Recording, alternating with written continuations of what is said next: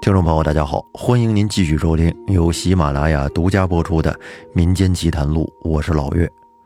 这一期我继续给您讲楼外的大槐树。黄小杰是个学机电自动化的大二学生，在每天枯燥乏味的机械电子之外呢，他最喜欢的就是上网聊天了。在一个周末的下午，他的 QQ 上突然跳动着一个叫“花落无声”的名字。黄小杰想不起是什么时候曾加过这个人，点开详细资料，上面只有这么几个字：“这家伙很懒，只留下一只眼睛。”怪异的语言立即吸引了黄小杰的好奇心。通过两个多小时的聊天，他了解到花落无声的可怜身世：父母双亡，一个妹妹也死去多年。他一个人游荡于昏暗的天地之间。女大学生几乎有点感动，眼睛里湿乎乎的。当花落无声提出见面的建议后，他竟然毫不犹豫的就同意了。当夕阳的余晖在西方留下一抹阴暗的暗红时，黄小杰在校门口见到了花落无声。花落无声站在一棵硕大的槐树下。苍白的皮肤印着英俊的脸庞，冷酷的气质有如一个杀手，足以令任何一个女孩怦然心动。黄小杰惊诧他英俊的相貌，同时也很奇怪，在他熟悉的校门外，怎么突然多了一棵大槐树？他们在校园外的一个雅致的聊吧坐了下来，一番简短而客气的相互介绍之后，他们聊起了现代文学。黄小杰说：“我最喜欢的作家是池莉，我觉得他的文字特别生活。你看过他的《太阳出世》吗？里面的生活细节就如同我们都经历过的一样，绝了。”花落无声看着自己手中的杯子说：“作家们其实是在利用纸张和文字，向人们传达着他们所幻想到的精神。”这种精神的大小和力度，显示着每个作家的功底。花落无声的这几句话，让黄小杰觉得他说的很有道理，眼神中也流出了仰慕的光彩。他傻乎乎地问说：“精神力量难道真的可以传递吗？我是说，像特异功能那样，把精神转化成物质的力量。”跨世纪的年轻人总是对超自然科学感兴趣。花落无声笑了，露出了两排白森森的牙齿，说：“是的，当然可以。我们的思维其实就是一种复杂的精神信号，就好像电能一样无影无踪，却蕴藏着巨大的能量。这些精神信号有时候可以通过一些载体转化成难以置信的力量。”跟电能利用电动机变成动能是一个道理。一番稀奇古怪的言论，听得黄小杰直眨巴眼。花落无声接着说：“我给你打个比方，就好像我们在喧嚣的地方去看一幅画着宁静山水的画卷一样。当你真正看懂了画中的宁静意味，就会摆脱周围喧嚣的现实。”到达画家想要传达的宁静精神中，这是为什么呢？因为画家在通过纸张和绘画这种媒介，把他想要表达的精神宁静的传递给你，将你原本应该感受到喧闹的精神信号扭曲了，覆盖了，甚至改变了。精神的传递使你改变了对事物原本的认识，使你被迷惑，使你失去了自我。嗯。有道理。黄小杰认真的点头，眼前这位知识渊博的网友让他佩服的五体投地。所以说，精神的力量是可以传递的。再比如说，感情。黄小杰觉得自己的心在砰砰直跳。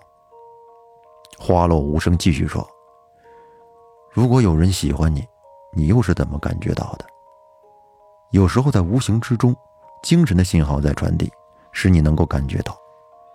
当你为一个人着迷或者爱上一个人时，你的敏感的心灵其实正是被那个人所传射的精神能量所左右。如果能控制这样的力量，也许你就可以控制别人，让别人产生幻觉，产生根本不存在的幻想。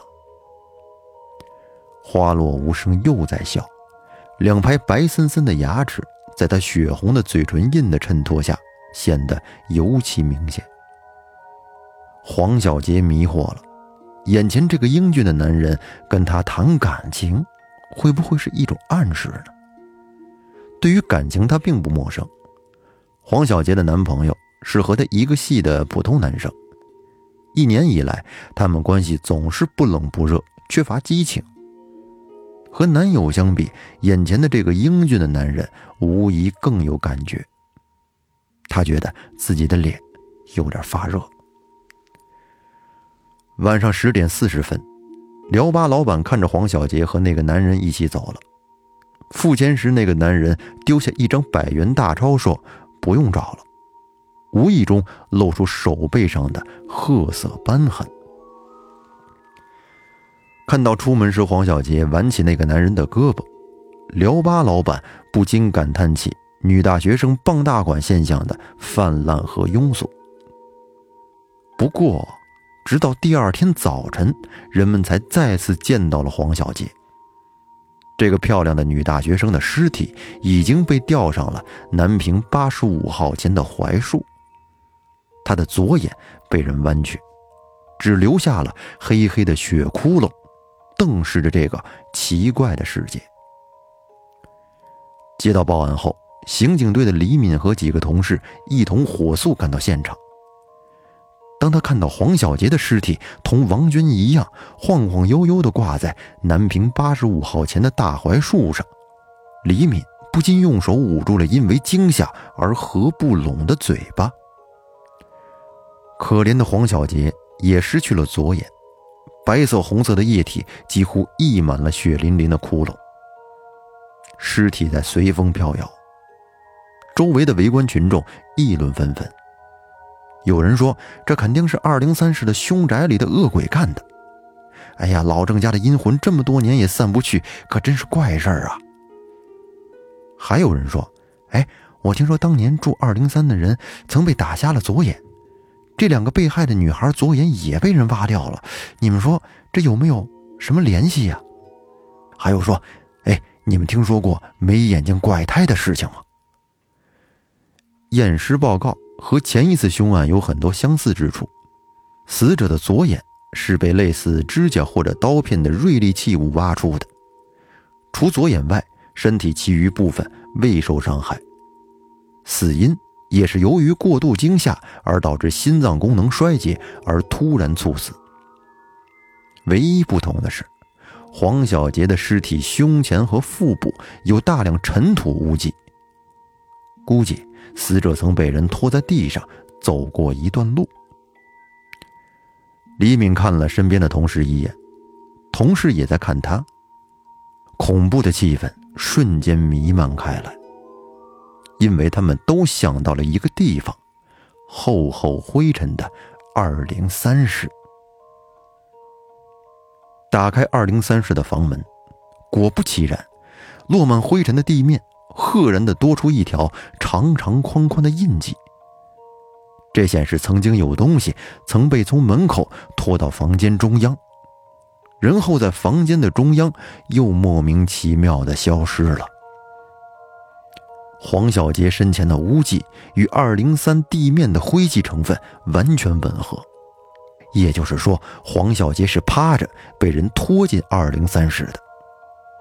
至于他是怎么在屋内突然离开地面，又怎么从屋内被挂到楼外的大槐树上，就不得而知了。刑警队员们面面相觑，从上次王娟凶杀案到现在有三个多月，还没找到什么线索。案子破不了，谁都觉得不是个滋味而同样的案件在这么短的时间内连续发生，又是同一地点、同一状况，而且同一样的无头无尾，让每个人都觉得憋着一股火。刑警队的老杨摸着自己发亮的额头说：“真他妈活见鬼呀！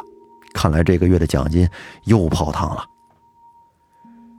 李敏无奈地摇了摇头。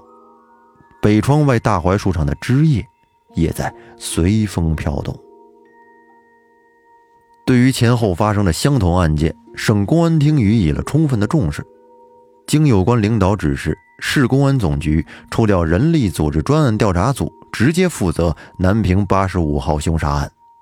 李敏很高兴被抽调到这个专案组，除了每天有三十多块钱的补助之外，参加工作之后第一次参与如此受省领导重视的大案要案的调查，让他也是开心不已。很快，去黄小杰学校调查的同志带来了令人兴奋的结果。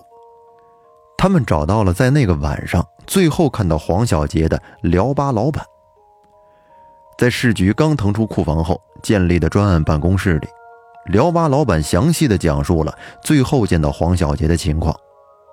老板说：“我看他当时和一个男的在一块那个男的大概二十来岁吧，穿的好像是件白色衬衣，灰蓝色长裤，看上去挺土的，长得嘛，长得倒是挺帅。”大眼睛，白牙齿，红嘴唇，就是皮肤有点白，好像没有血色似的。负责做笔录的李敏忍不住的问了一句：“他的牙齿很特别吗？”因为通常案件中啊，很少有人对别人的牙齿这么注意。辽吧老板连连摆手说：“嗯，不是不是，他的牙齿倒是也没什么特别的地方，只是比较明显。”尤其是在笑的时候，让我一眼就注意到了。哦，对了，那个男人的手上有一块瓶盖大小的褐斑，这是一个很重要的线索。专案组的刑侦队员们立刻警觉了起来。有人从法医那里拿来了各式各样的人体斑痕照片，让辽吧老板辨认。辽吧老板看了半天，才指着一张照片说。哎，对了对了，就是这样的。翻过照片背面，只见写着两个字：“尸斑。”在座的每个人心里都不禁的泛起一股寒意。辽吧老板垂头丧气的说：“我说这事儿啊，真是晦气啊！这女孩出事那天，我说的钱里边就有一张是冥币，真是活见鬼了。究竟有没有鬼？”谁都不清楚。开了一晚上会，抽了一堆烟之后，专家组领导才最后决定，在南平八十五号附近布点监控，除部分蹲点的同志之外，其余同志继续追查手背上有褐斑的疑犯线索。很快，一个月又过去了，对疑犯线索的追查毫无结果，而对二零三室的监控也没有发现异常。南平八十五号的几家住户依旧平静地生活着，有两口子拌嘴的，有上班迟到的，有早退上市场买菜的，这都不能说明什么。二零三室依旧空空荡荡，没人进，也没人出。平静，使埋伏在周围的刑警们都感到疲惫不堪。但是九月十三日的午夜。怪事还是发生了，那么这里又发生了什么事儿呢？咱们下期接着讲。感谢大家的收听，我是老岳，我们下期再见。